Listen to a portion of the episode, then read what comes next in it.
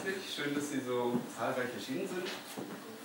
Ich bin Tobias Eule und ich freue mich, ein bisschen durch den Abend führen zu dürfen und den Vortrag äh, diskutieren zu dürfen. Äh, ich möchte gar nicht viel sagen, sondern den Fokus auf den Vortrag von Herrn Neumann haben, aber vielleicht ein bisschen in Kontext setzen, wen wir da gleich vor uns haben.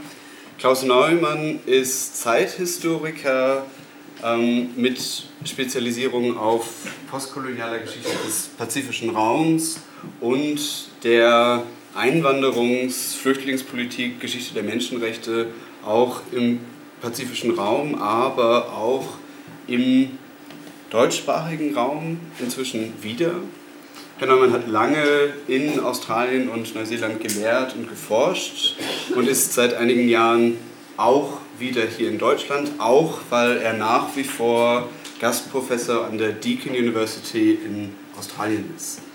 Er ist hier in Deutschland am Hannah-Arendt-Institut in Dresden assoziiert und wissenschaftlicher Mitarbeiter an der Hamburger Stiftung zur Förderung von Wissenschaft und Kultur. Herr Neumann ist äh, vorbildlich in der Art und Weise, wie er wissenschaftliche, aber auch publizistische äh, Veröffentlichungen nebeneinander bespielen kann. Ähm, ich habe das große Glück, gerade eine seiner Veröffentlichungen geschenkt bekommen zu haben. Wenn Sie sich gut neben stellen, kriegen Sie da vielleicht auch was ab. Ähm, Sie können sein Schriftenverzeichnis äh, vorne sehen. Es ist äh, äh sehr informativ und eben viele der Texte äh, auch für eine breite Öffentlichkeit und preisgekrönt äh, enorm äh, empfehlenswert. Er hat mich gebeten zu betonen, dass, dass der Vortrag hier nicht das ist, an dem er gerade forscht, sondern etwas ist, das aus seiner bisherigen Expertise kommt. Das heißt, es ist weniger ein Forschungsbericht als ein, ein, eine Übersicht über das, was, was gerade Down Under auf der äh, anderen Seite der Welt passiert und ich freue mich, Herrn Neumann jetzt das Wort zu erreichen.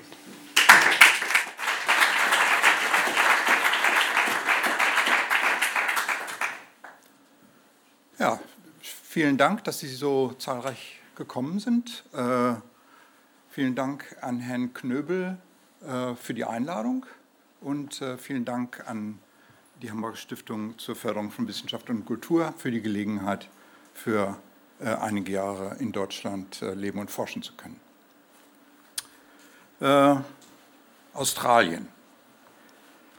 Ein Land bekannt für seine absonderliche Fauna und für ein gerade dem Klimawandel zum Opfer fallendes Korallenriff.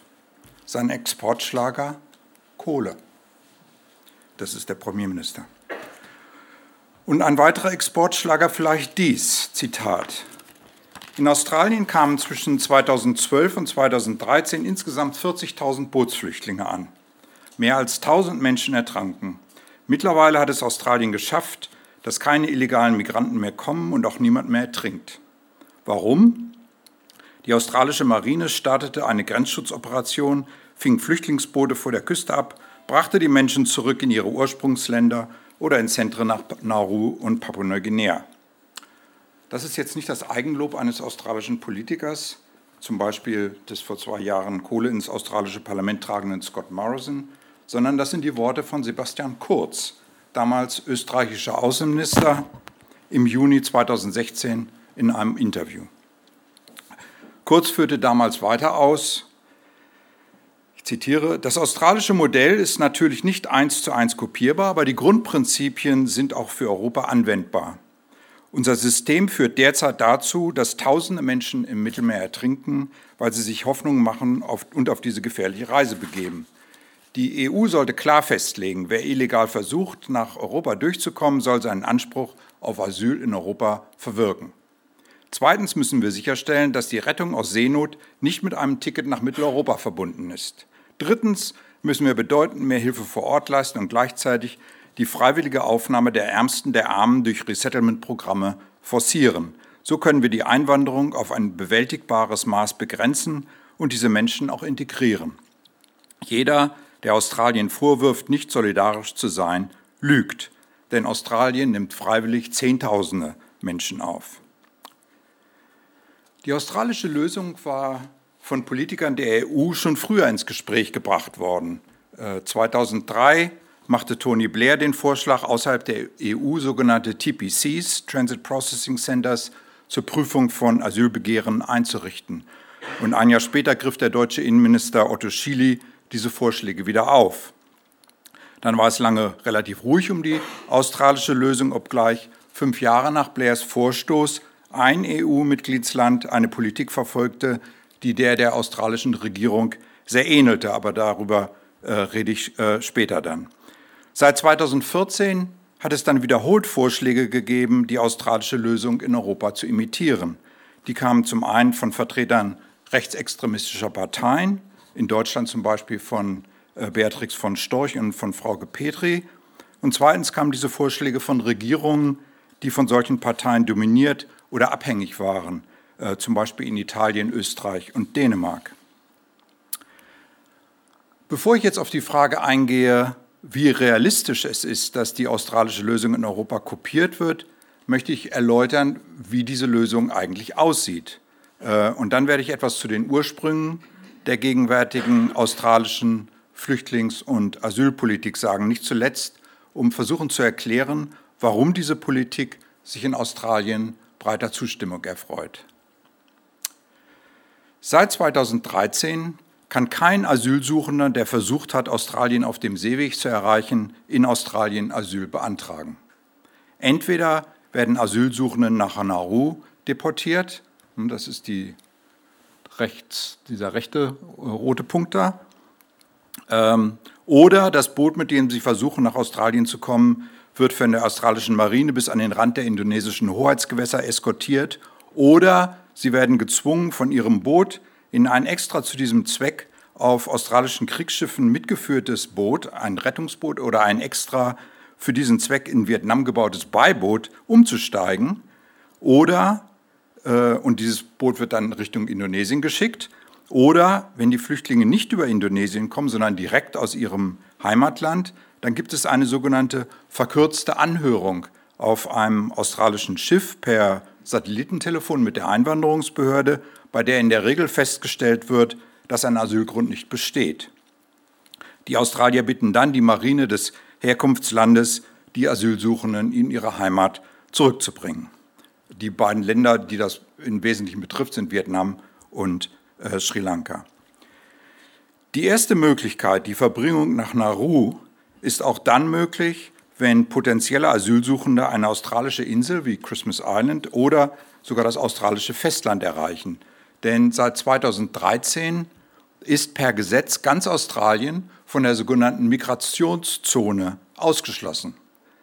Das heißt, dass für Bootsflüchtlinge, die sich ohne gültiges Visum in Australien aufhalten, das Einwanderungsgesetz das einen Antrag auf Asylgewährung vorsieht, nicht gilt.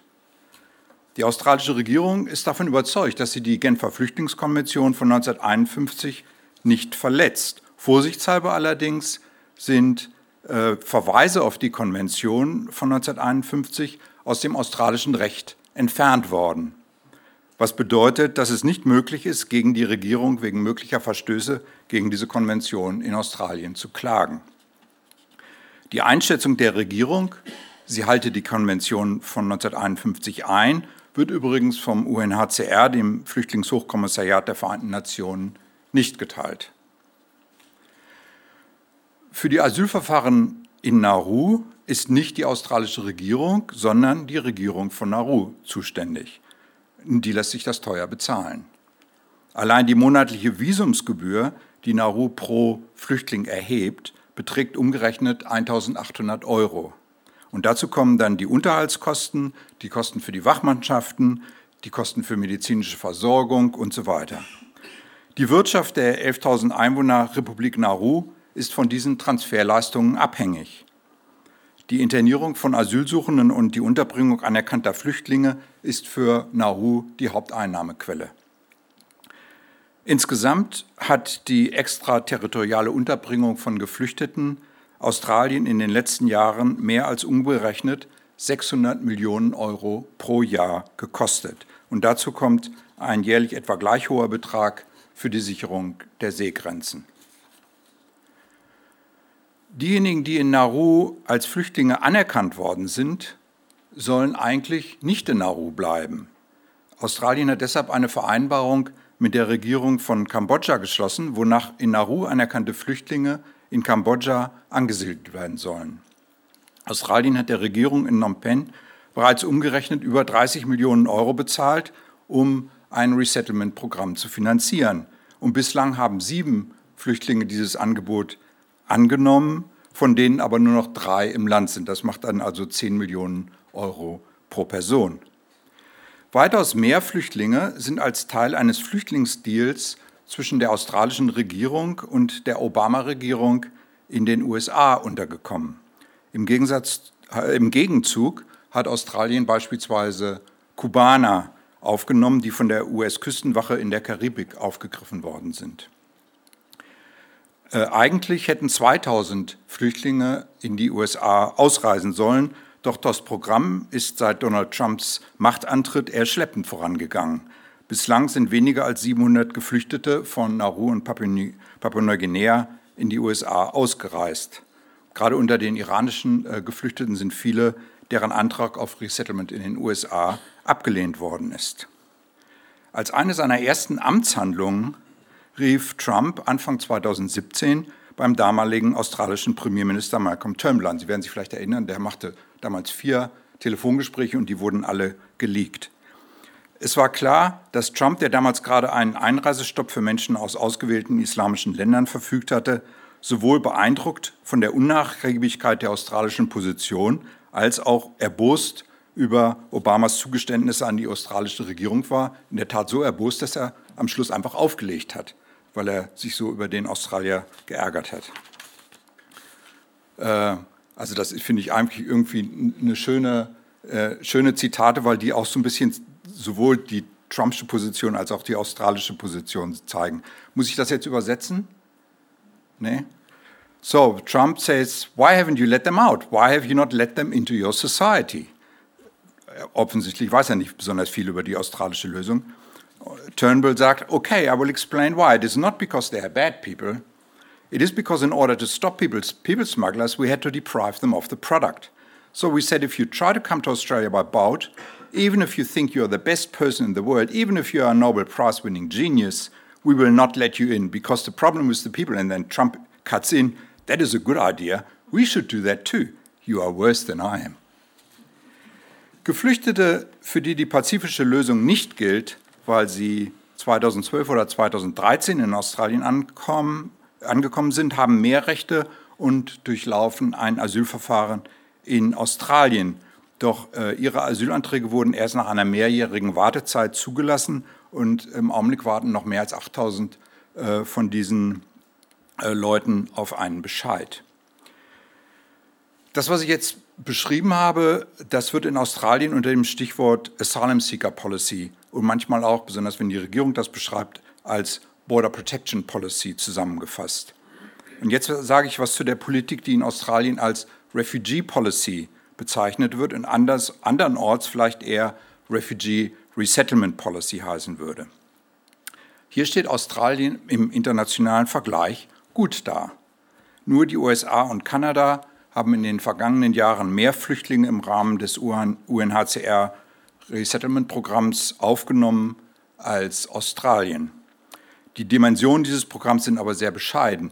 Im vergangenen Jahr gab es einen akuten Bedarf an 1,4 Millionen Resettlement-Plätzen und äh, nur 92.400 sind insgesamt umgesiedelt worden. Das heißt, es sind weniger als ein halbes Prozent aller von der, äh, vom UNHCR erfassten Flüchtlinge und nur 0,015 Prozent aller gewaltsam vertriebenen Personen. Im vergangenen Jahr beteiligten sich nach Angaben des UNHCR 25 Staaten an seinem Programm. Kanada siedelte 28.100 Flüchtlinge um, die USA 22.900 und Australien 12.700. Die Resettlement-Statistiken dienen der australischen Regierung seit mehr als 50 Jahren als Beweis dafür, dass Australien besonders großzügig sei, wenn es um die Aufnahme von Flüchtlingen geht. Manche Politiker sind sogar so weit gegangen zu behaupten, das Resettlement-Programm beweise, dass Australien weltweit die großzügigste Nation sei. Sowohl von Seiten der Politikmacher als auch im öffentlichen Diskurs wird kategorisch zwischen Geflüchteten, die nach Australien eingeladen werden, und solchen, die von sich aus in Australien selbst um Schutz ersuchen, unterschieden. Und diese kategorische Unterscheidung hat wenig mit dem unterschiedlichen Rechtsstatus zu tun. Das heißt hier Asylsuchende und dort anerkannte Flüchtlinge. Vielmehr geht es um den Unterschied zwischen Menschen, die ohne ein gültiges Visum einreisen und solchen, deren Einreise nach Australien durch ein Visum sanktioniert wurde. Seien letztere nun Asylsuchende, denen es gelang, ein gültiges Touristenvisum zu erhalten, oder Geflüchtete, die über das UNHCR Resettlement-Programm nach Australien gekommen sind.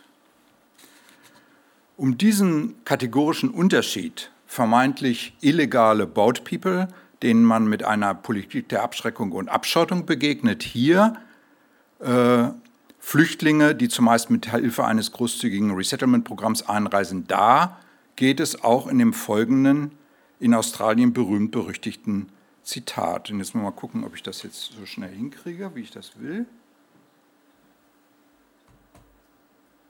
Nein.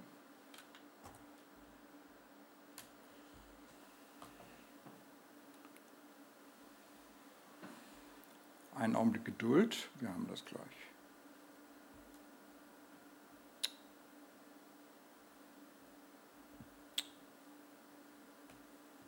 Prime Minister John Howard for the Liberal Party of Australia for the federal elect. Das ist, kommt davon, wenn man immer nur mit, was mit einer Maus macht und dann gar nicht weiß, wie man sowas anders macht. So, das ist äh, John Howard 2000. 1.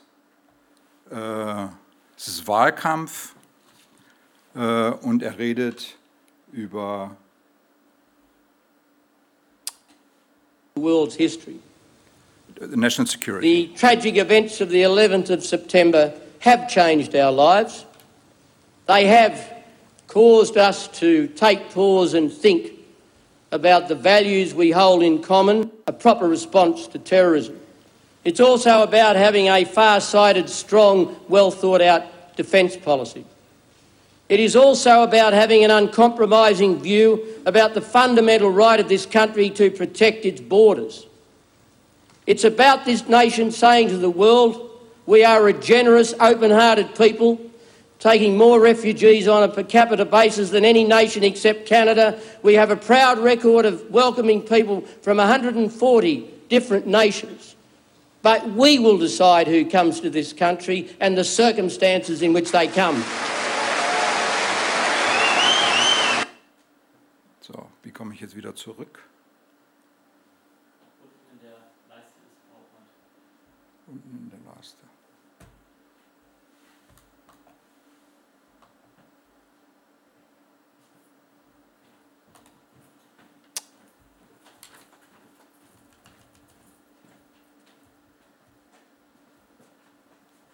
Okay, Dankeschön. Ähm, ich lese das nochmal vor, weil das wirklich ein wichtige, äh, wichtiges Zitat ist. It's about this nation saying to the world, we are generous, open-hearted people taking more refugees on a per capita basis than any nation except Canada. We have a proud record of welcoming people from 140 different nations. But we will decide who comes to this country and the circumstances in which they come. Dem Wahlkampf war die sogenannte Tampa-Affäre vorausgegangen. Ende August 2001 rettete das norwegische Containerschiff Tampa 438 Geflüchtete im Indischen Ozean zwischen dem indonesischen Java und Christmas Island, das zwar etwa 2000 Kilometer von der australischen Westküste entfernt liegt, aber zu Australien gehört. Die Rettung erfolgte auf Bitten der australischen Seenotrettungsleitstelle.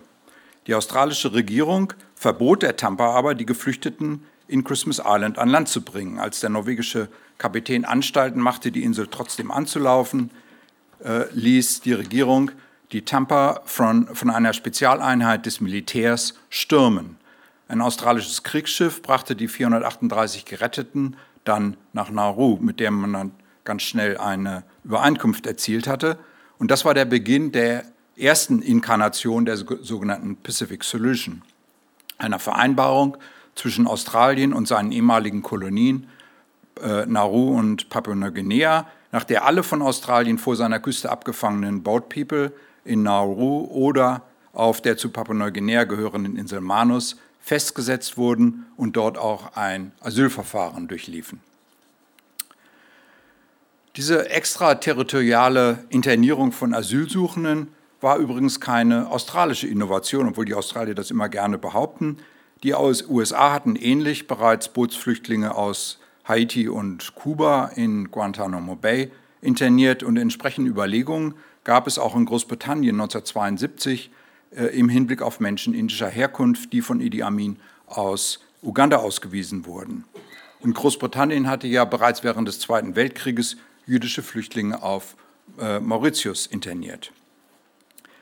Howards Rede zeigt sehr schön, wie man in Australien kategorisch zwischen großzügiger Flüchtlingspolitik und unnachgiebiger Asylpolitik unterscheidet, aber auch, wie die eine die andere bedingt.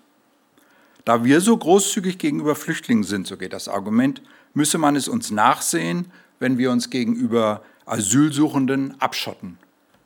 Umgekehrt gilt auch, wir müssen uns abschotten gegenüber sogenannten Illegalen, damit wir die australische Bevölkerung weiter für ein großzügiges Resettlement-Programm, das selbst ein kleiner Teil eines sehr umfangreichen Einwanderungsprogramms ist, gewinnen können. Howards Rede zeigt auch, worum es bei Abschreckung und Abschottung geht, nämlich um die Erhaltung nationalstaatlicher Souveränität. Wir entscheiden, wer bei uns einreisen darf und wie sie das tun. Jedenfalls nicht per Flüchtlingsboot, ohne vorher ein Visum zu beantragen. Dieses Festmachen nationalstaatlicher Souveränität an der Fähigkeit zu bestimmen, wer sich auf dem Territorium des Nationalstaats aufhält, hat Australien Ende 2017 auch dazu bewogen, zusammen mit den USA, Ungarn und Österreich dem globalen Pakt für sichere, geordnete und reguläre Migration nicht beizutreten. Die Geschichte der Tampa und des Wahlkampfs 2001 steht am Anfang eines von vier Zeitrahmen, innerhalb derer man die Ursprünge der heutigen australischen Politik verorten könnte. Der zweite Zeitrahmen ist enger gefasst. Man könnte nämlich auch argumentieren, dass die heutige Politik im Jahr 2013 anfing. Damals war die Labour Party an der Regierung, konfrontiert mit einer steigenden Anzahl von Bootsflüchtlingen und einem Oppositionsführer, dessen alternatives Regierungsprogramm nur aus dem Satz bestand, We'll stop the boats, we'll stop the boats. Überredete der damalige Labour-Premierminister Kevin Rudd die Regierung von Nauru und Papua-Neuguinea gegen erhebliche materielle und nicht materielle Gegenleistungen der Wiedereröffnung der sogenannten regionalen Asylverfahrenszentren in Nauru und auf Manus zuzustimmen. Das nützte Rat allerdings nichts, denn kurz nach der Verkündigung dieser Maßnahmen wurde die Regierung abgewählt. Sein Nachfolger, Tony Abbott von der Liberal Party, übernahm die Politik der Labour-Regierung, fügte ihr aber ein entscheidendes Element hinzu, nämlich sogenannte Pushbacks. Äh, das sind Rückführungen von Asylsuchenden, deren Boote von der australischen Marine abgefangen wurden nach Indonesien. Der dritte mögliche Zeitrahmen beginnt bereits 1989. Zwischen 1982 und 1988 waren keine Bootsflüchtlinge in Australien gelandet. Dann schreckte die Ankunft eines Boots mit 26 äh, Kambodschanern, das 1989 in Australien ankam, die damalige Labour-Regierung auf. In den folgenden beiden Jahren kamen dann nochmal acht Boote mit insgesamt 412 Geflüchteten, die meisten aus Kambodscha. Dass die relativ kleine Zahl von äh, Bootsflüchtlingen in Regierungskreisen eine regelrechte Panik auslöste, hatte damit zu tun, dass die Regierung intern beschuldigt wurde, selbst die ungeregelte Einreise von Geflüchteten autorisiert zu haben. Denn nach der Niederschlagung der Demonstrationen auf dem Platz des himmlischen Friedens in Peking hatte der Labour-Premierminister allen chinesischen Staatsbürgern, die sich zu dem Zeitpunkt, vor allem zum Studium, in Australien aufhielten, zugesagt, dass sie ohne individuelle Prüfung in Australien bleiben dürften. Diese Zusage wurde später auch gegenüber Studenten gemacht, die zwischen Juni 1989 und März 1992 eingereist waren, also nach dem Tiananmen Square Massacre. Insgesamt profitierten etwa 40.000 chinesische Staatsbürger von dieser Regelung. Für die Einwanderungsbehörde, die immer darauf bedacht gewesen war zu entscheiden, wer nach Australien einreisen und wer im Land bleiben durfte, waren sowohl die Bootsflüchtlinge als auch die chinesischen Studenten eine Katastrophe, da sie nach Meinung der Behörde die, die Integrität des Einwanderungssystems in Frage stellten.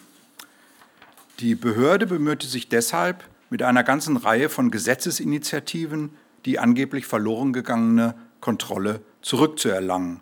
Und dabei wurde sie vom damaligen Einwanderungsminister, äh, der zum linken Flügel der Labour Party gehörte, unterstützt. Eins der Gesetze, das damals auf den Weg gebracht wurde, schrieb vor, dass Bootsflüchtlinge unterschiedslos und unbefristet interniert werden müssen. Diese, die Verabschiedung dieses Gesetzes im Jahr 1992, äh, könnte man sagen, markiert den eigentlichen Beginn der heutigen Asylpolitik. Aber auf der Suche nach einer schlüssigen Erklärung könnte man noch weiter zurückgehen, nämlich ins Jahr 1788 und den Beginn der europäischen Kolonisierung Australiens. Die Angst weißer Australier vor ungeregelter, nicht weißer Einwanderung ist auch das Resultat der ungeregelten, aber staatlich sanktionierten Ausgrenzung der indigenen Bewohner Australiens. In dem Maße, in dem die Kolonisatoren die indigene Bevölkerung ermordeten oder verdrängten und dann enteigneten, begannen sie sich davor zu fürchten, dass ihnen einst, äh, dass ihnen einst Ähnliches widerfahren könnte. Im Jahr 1901 taten sich die sechs australischen Kolonien zusammen und äh, gründeten das heutige Australien. Sein Parlament verabschiedete gleich in den ersten Monaten zwei Gesetze, die die Richtung des neuen Nationalstaats vorgaben. Ein Gesetz sah die Abschiebung aller damals noch im Land befindlichen Menschen von den pazifischen Inseln vor, die freiwillig oder unfreiwillig als Arbeiter für die Zuckerrohrplantagen rekrutiert worden waren. Und ein zweites Gesetz richtete sich in erster Linie gegen die Einwanderung von Chinesen. Es sah vor, dass australische Grenzbeamte jedem prospektiven Einwanderer einen kurzen Text in einer europäischen Sprache diktieren konnten. Das Nichtbestehen dieses Tests, des sogenannten Dictation Test, zog ein automatisches Einreiseverbot nach sich. Diese Regelung hatte zwei Vorteile. Das Gesetz ließ den eigentlichen Grund des Einreiseverbots, nämlich die Hautfarbe des äh, Einreisenden, unerwähnt. Äh, das, da hätte sich nämlich die britische Regierung gegen gesträubt, dass die australische Regierung ein Gesetz verabschiedet, in dem die Hautfrage erwähnt wird. Und das Gesetz ermöglichte es, auch politisch unliebsame Europäer an der Einreise zu hindern. 1934 benutzte die Regierung den sogenannten Immigration Restriction Act, diesen, äh, dieses Gesetz von 1901, und das darin vorgesehene Diktat, um den Antifaschisten Egon Erwin Kisch an der Einreise zu hindern, der darüber ein sehr äh, unterhaltsames Buch geschrieben hat. Die sogenannte White Australia Policy galt bis 1973. So, die Frage, mit der ich ja äh, angefangen habe, ist, kann das australische Modell oder können Aspekte des australischen Modells auf Europa übertragen werden? Äh, bei dem Folgenden möchte ich Sie bitten, im Hinterkopf zu behalten, dass ich jetzt von Komponenten rede, aber dass diese Komponenten natürlich ineinandergreifend und in Australien nur in gegenseitiger Abhängigkeit voneinander äh, funktionieren. Ich hatte ja vorhin bereits unterschieden zwischen Flüchtlingspolitik und Asylpolitik. Und was die Asylpolitik angeht, äh, macht es für meine Zwecke heute Abend auch Sinn, zu unterscheiden zwischen Abschreckungspolitik und Abschottungspolitik. Aber äh, kurz was zur zur, äh, zu der Komponente Flüchtlingspolitik. Refugee Resettlement ist das Feigenblatt, das eine ausgesprochen restriktive Asylpolitik legitimiert. Davon einmal abgesehen könnten die Europäer dem Vorbild Australiens folgen und eine größere Rolle beim Resettlement spielen, also wenn es darum geht, die australische, das australische Modell äh, nachzuahmen. Meiner Meinung nach wäre es durchaus wünschenswert, wenn die Zahl der über ein solches Programm in Europa aufgenommenen Flüchtlinge proportional mindestens genauso hoch wäre wie in Australien. Das wäre für Deutschland ungefähr 45.000 pro Jahr. Bislang ist unter den europäischen Ländern nur Norwegen bereit gewesen, sich in diesem Umfang an, der, an dem UNHCR Resettlement-Programm zu beteiligen. Ähm, aber eine Teilnahme an diesem Programm müsste in Europa nicht, Teil eines, nicht als Teil eines ambitionierten Einwanderungsprogramms vermittelt werden, äh, vielleicht sogar im Gegenteil. Abschottung wird auch von Europa praktiziert. Ähm, ich denke dabei an den Deal zwischen der Türkei und der EU, die diversen Übereinkünfte der EU oder einzelner EU-Mitgliedstaaten mit äh, Niger, Senegal und Marokko, die kürzliche Übereinkunft mit Ruanda und die Vereinbarung mit der sogenannten libyschen Regierung beziehungsweise faktisch den Milizen, deren Interessen von der Regierung in Tripoli wahrgenommen werden. Abschottung, die darauf hinausläuft, dass außereuropäische Länder als Türsteher fungieren, funktioniert allerdings längst nicht so gut wie militärische Abschottung nach australischem Vorbild. In Australien hat es auch Vereinbarungen mit Indonesien gegeben, doch der Erfolg der australischen Politik ist vor allem der Politik der Interception, das heißt dem Abfangen von Booten auf dem Weg nach Australien geschuldet. Also wenn die australische Abschottungspolitik auf Europa übertragen würde, dann würde das in Europa bedeuten, dass das Mittelmeer genauso abgeriegelt würde, wie das für die Timorsee und den Indischen Ozean nördlich und westlich von Australien bereits der Fall ist und dass abgefangene Bootsflüchtlinge abgewiesen und gegebenenfalls auch in Herkunfts- oder Transitländer zurückgebracht würden. Technisch wäre das durchaus möglich. Und einen Versuch in dieser Richtung gab es ja bereits. Ich denke hier an die Übereinkünfte zwischen der Berlusconi-Regierung und der Gaddafi-Regierung 2008 und 2009. Aber letztendlich ist dieser Versuch gescheitert, weil der Europäische Gerichtshof für Menschenrechte im sogenannten Hirsi-Urteil die italienische Praxis, Menschen, die über das Mittelmeer nach Europa wollten, aufzugreifen und gegen ihren Willen nach Libyen zurückzubringen, für unrechtmäßig erklärt hat. Und ich bin auch davon überzeugt, dass langfristig auch neue derartige Versuche, Europa abzuschotten, von den zuständigen Gerichten vereitelt werden würden.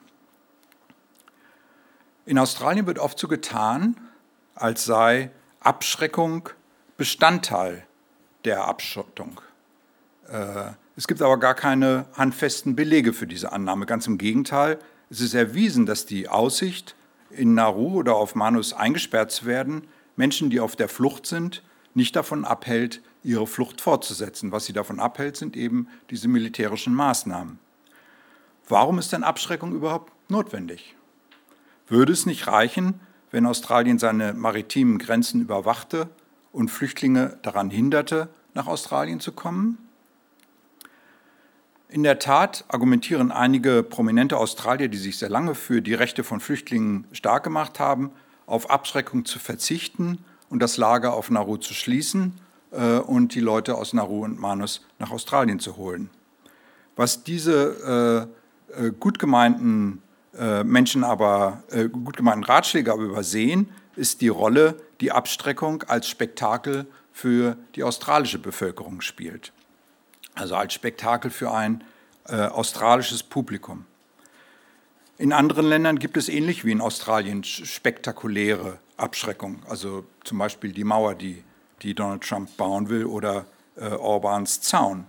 Aber die Ängste, die die Abschreckungspolitik äh, in Australien bedient, sind sehr spezifisch. Und deshalb ist die Rolle, die der Abschreckung innenpolitisch in Australien zukommt, nicht vergleichbar mit der Rolle, die beispielsweise Horst Seehofers Idee von Ankerzentren, das ist ja auch eine spektakuläre Maßnahme, oder die dänische Praxis, Flüchtlingen ihre Wertsachen wegzunehmen, spielen.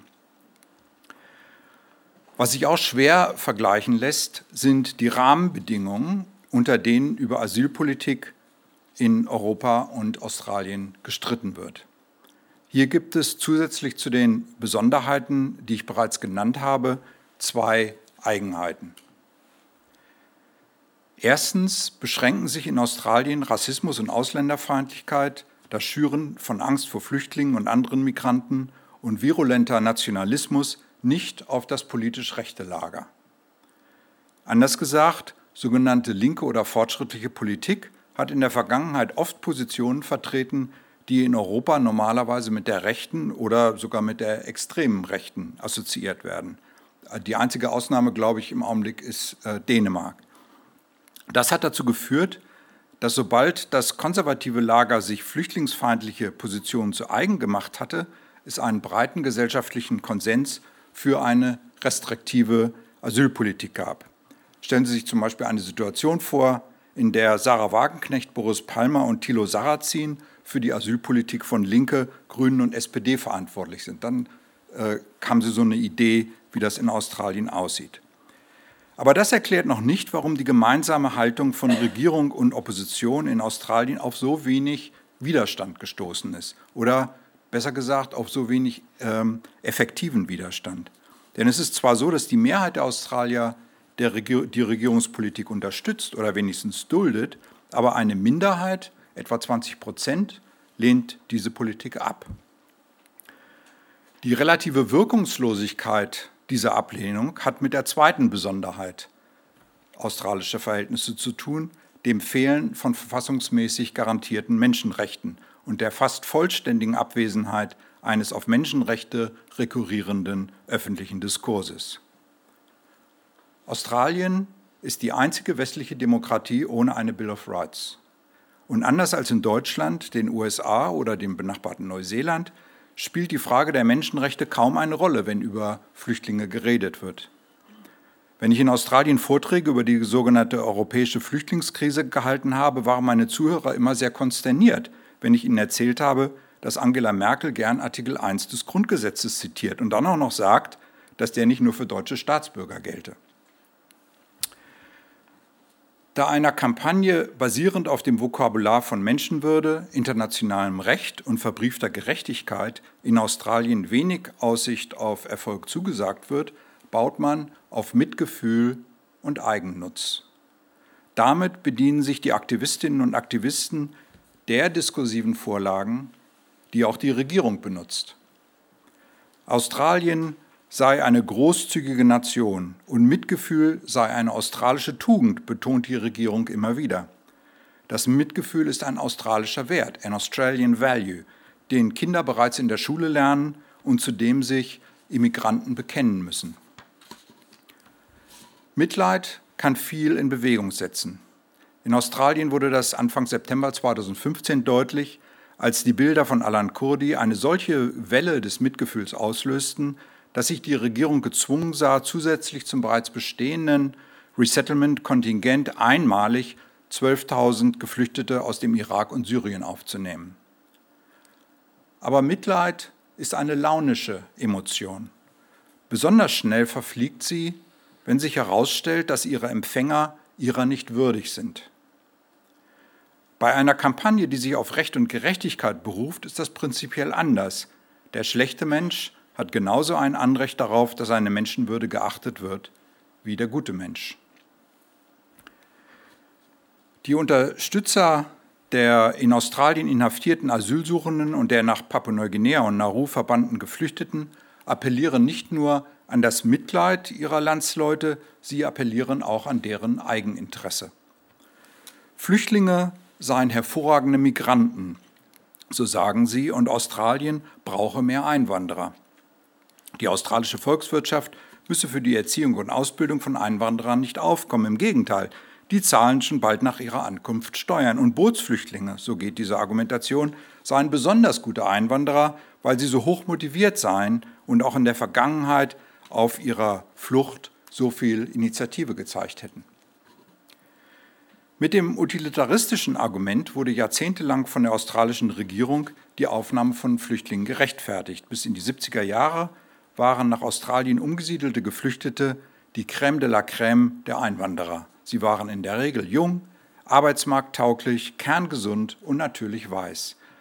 Das heißt, die, äh, die Messlatte, die Kriterien für Geflüchtete, die über das Anwanderungsprogramm war, kamen, war immer höher als die für andere Einwanderer. Das Argument, dass anerkannte Asylsuchende besonders gute Einwanderer und schon bald besonders gute Staatsbürger seien, versucht also zum einen den Unterschied zwischen Asylsuchenden und Resettlement-Flüchtlingen aufzuheben.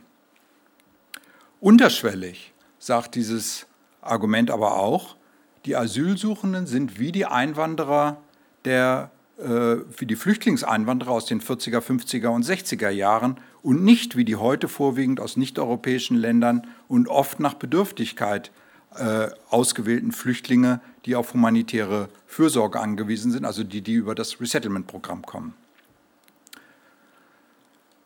Leider funktioniert dieses Argument kaum noch, wenn es um die verbliebenen etwa 600 Geflüchteten in Papua-Neuguinea Papua und Nauru geht. Die Mehrzahl ist psychisch krank, viele sind so traumatisiert, dass sie in absehbarer Zeit nicht arbeiten können.